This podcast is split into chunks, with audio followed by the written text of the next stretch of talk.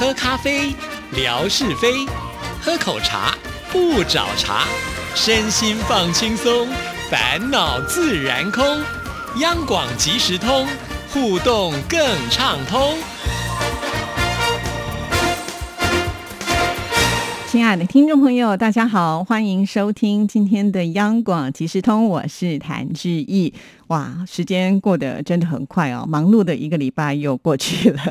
今天呢是一个礼拜的开始，所以呢，想在今天节目当中还是要来分享一下，就是呃上个礼拜呢我们呃办了这么多活动的一个心得哈。那因为呢每次要办活动之前，我事先就必须要做测试，测试的时候要花很多的时间，所以呢在上个礼拜就是回信的时刻呢，那些呃节目我必须要先做好，因此呢今天算是我做完。活动之后呢，所录制的第一集节目，那当然就会有很多的想法要跟大家来分享一下啊。首先呢，就是十一月七号的这个活动嘛啊，那十一月七号呢，我们是移动的。录音室哈，那志毅呢，其实是第一次来参加这个活动啊。其实这样子的一个讲座呢，在我们央广已经呃有很长的一段时间了。呃，之前呢，像是我们的外语组啦，或者是志平呢，都有担任过这个专家的角色，跟大家来分享啊。这次呢，有幸就是因为呢有陈莹的关系，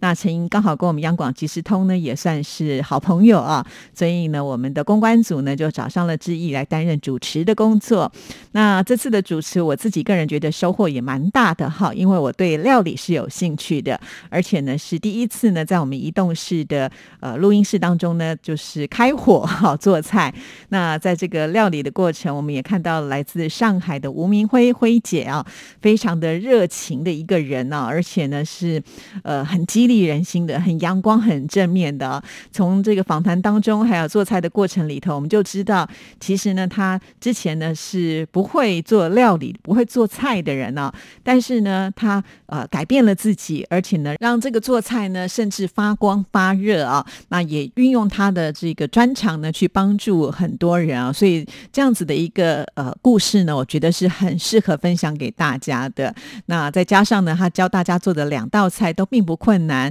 而且呢，还发挥了一些创意，把自己呢所居住的这个高雄燕巢呢盛产的拔辣呢也入菜了啊。那我更开心的是，看完了这样子的一个直播之后呢，我们越南的听众朋友，呃，海荣呢就亲自做了啊，所以我就觉得我们这个直播播出之后的反馈是这么的快，我就觉得好开心哦啊！其实不只是听众朋友，第二天呢，就是星期天的时候，我家里刚好有一些冷冻的水饺啊，我就决定呢来试试看，用灰姐的方式呢来做煎饺。那以前呢，我在做煎饺的时候就比较单纯一点啊，并没有像呃辉姐这么的讲究。那我在做煎饺的时候呢，也会放一点这个就是面粉水，然后会做一点冰花。但是这次呢，我就完全没有用呃这个淀粉水哈，直接呢就是用呃辉姐的方式就煎出来的这个呃饺子呢，也真的是很脆皮啊。但是我没有拍出来给大家看的原因，就是因为我的锅子比较大，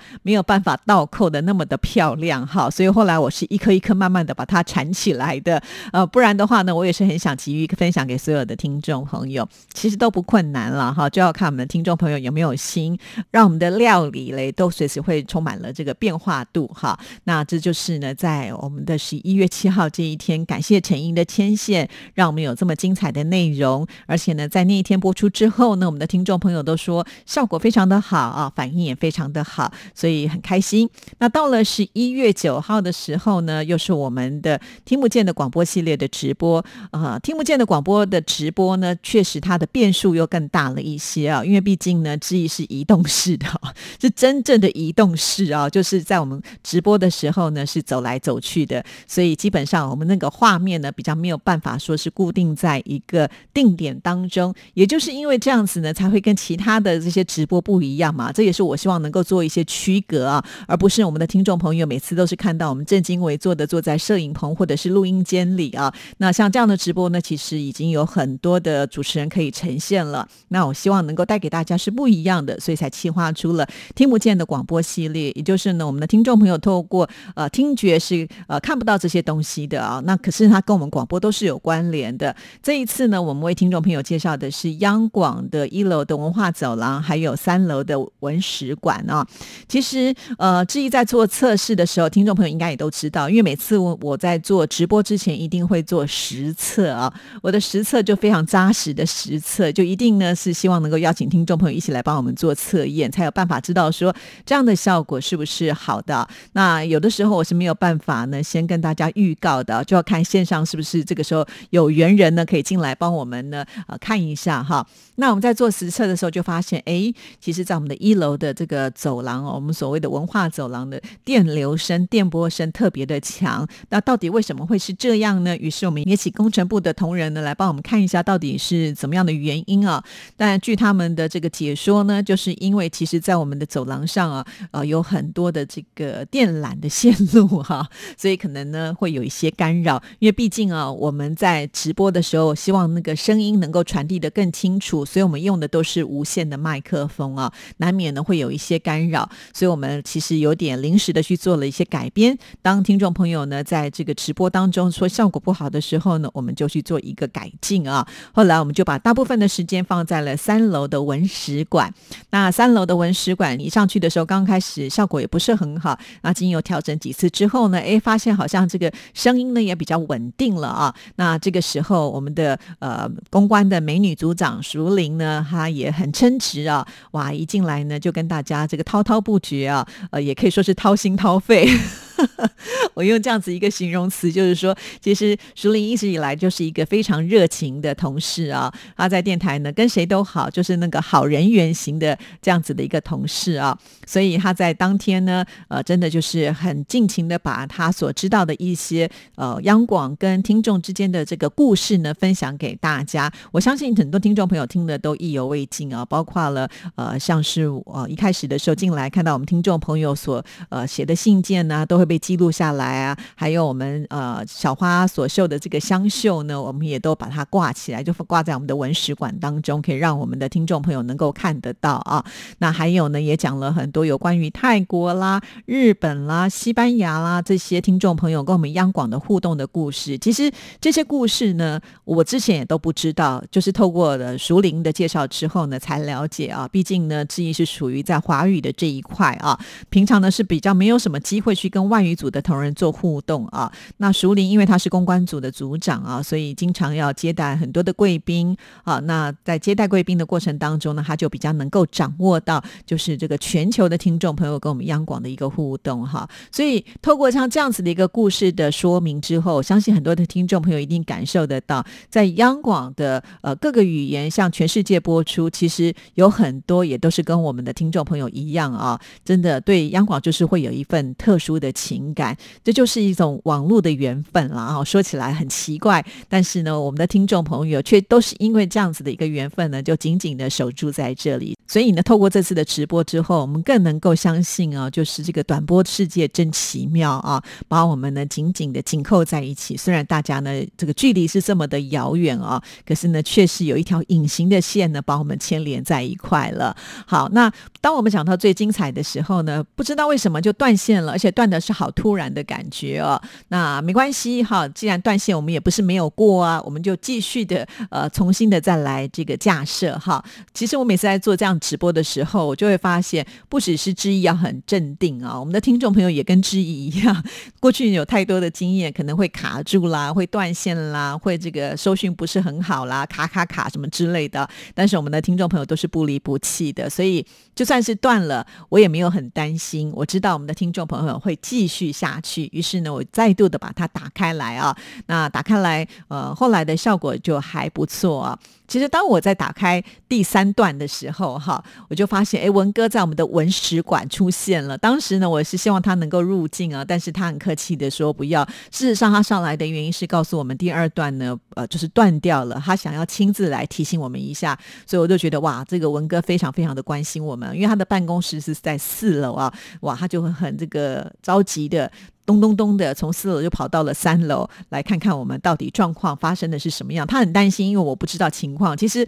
现在我们呃就几次的这个直播下来，也累积了一些经验。比方说，我们这次有两位的新同事，其中一位呢，我相信在上一次的直播，我们听众朋友都已经看到了，就是木木。木木是男生啊，他的为什么叫他木木呢？因为他是原住民啊。那原住民呢的这个名字。那他的这个汉名呢，就叫做盛伟啊，他是我们华语组的这个呃新生力军哈。就是因为上次呃第一次的听不见的广播的直播系列呢，我们合作的很愉快，所以呢这次还是请他来帮忙。那因为华语组又来了一位新的同事，就是我们看到那个女生小小可可爱爱的哈，她的名字叫做易华，易呢就是有益处的易啊，华呢就是中华民国的华哈。那易华呢，他呃刚来到我们电台啊，我们的组长呃就是慧芳说希望他能够跟着我们一起来了解状况啊，所以他那天也是临时收到。这样子的一个工作的指令哈，所以就跟着木木呢一起呃，在我们这次的直播当中给予很多的协助。其实，在易华的手上呢，就有一台手机是可以看得到我们直播的画面。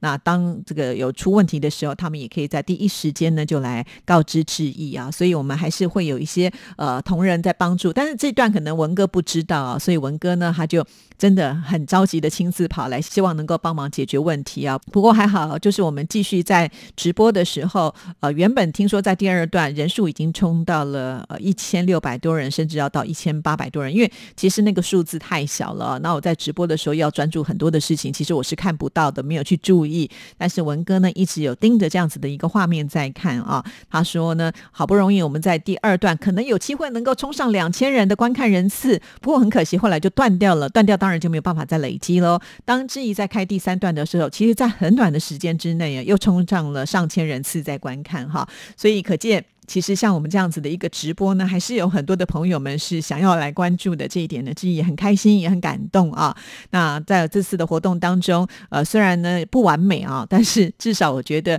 呃，都是一种经验上的累积，会让我们的下次的直播会更好一些。就像当天呃，知意晚上微博留言的时候，就说其实我还要告诉大家，就是得奖的有哪些人。但是那天实在是太累了，所以我也没有整理哈，就让大家来呃这个等待一下下。那我们的听众朋友。友也都很能够谅解啊，所以很感谢听众朋友啊。其实每一次直播完之后呢，我就好像是会虚脱一样，因为前面呢花了很多的精神跟力气，很专注啊。那那样子的一个能量的消耗，我都觉得是比较大的，所以当天呢就会比较想要早点来休息啊。不过呢，当我后来再回来看我的微博的时候，才发现哦，中间那段不只是单纯的断掉而已哦，甚至呢连这个影片都完全找不到了。可以说是被下架了啊，那有点可惜了。这样子我们就不知道呢，呃，他到底有没有办法去吸引更多的人来看回放了嘛？啊，那还好呢，我们的工作人员呢，在我们那时候猜谜到底是谁可以得到奖品的时候，都有去做截图的动作。不然的话，我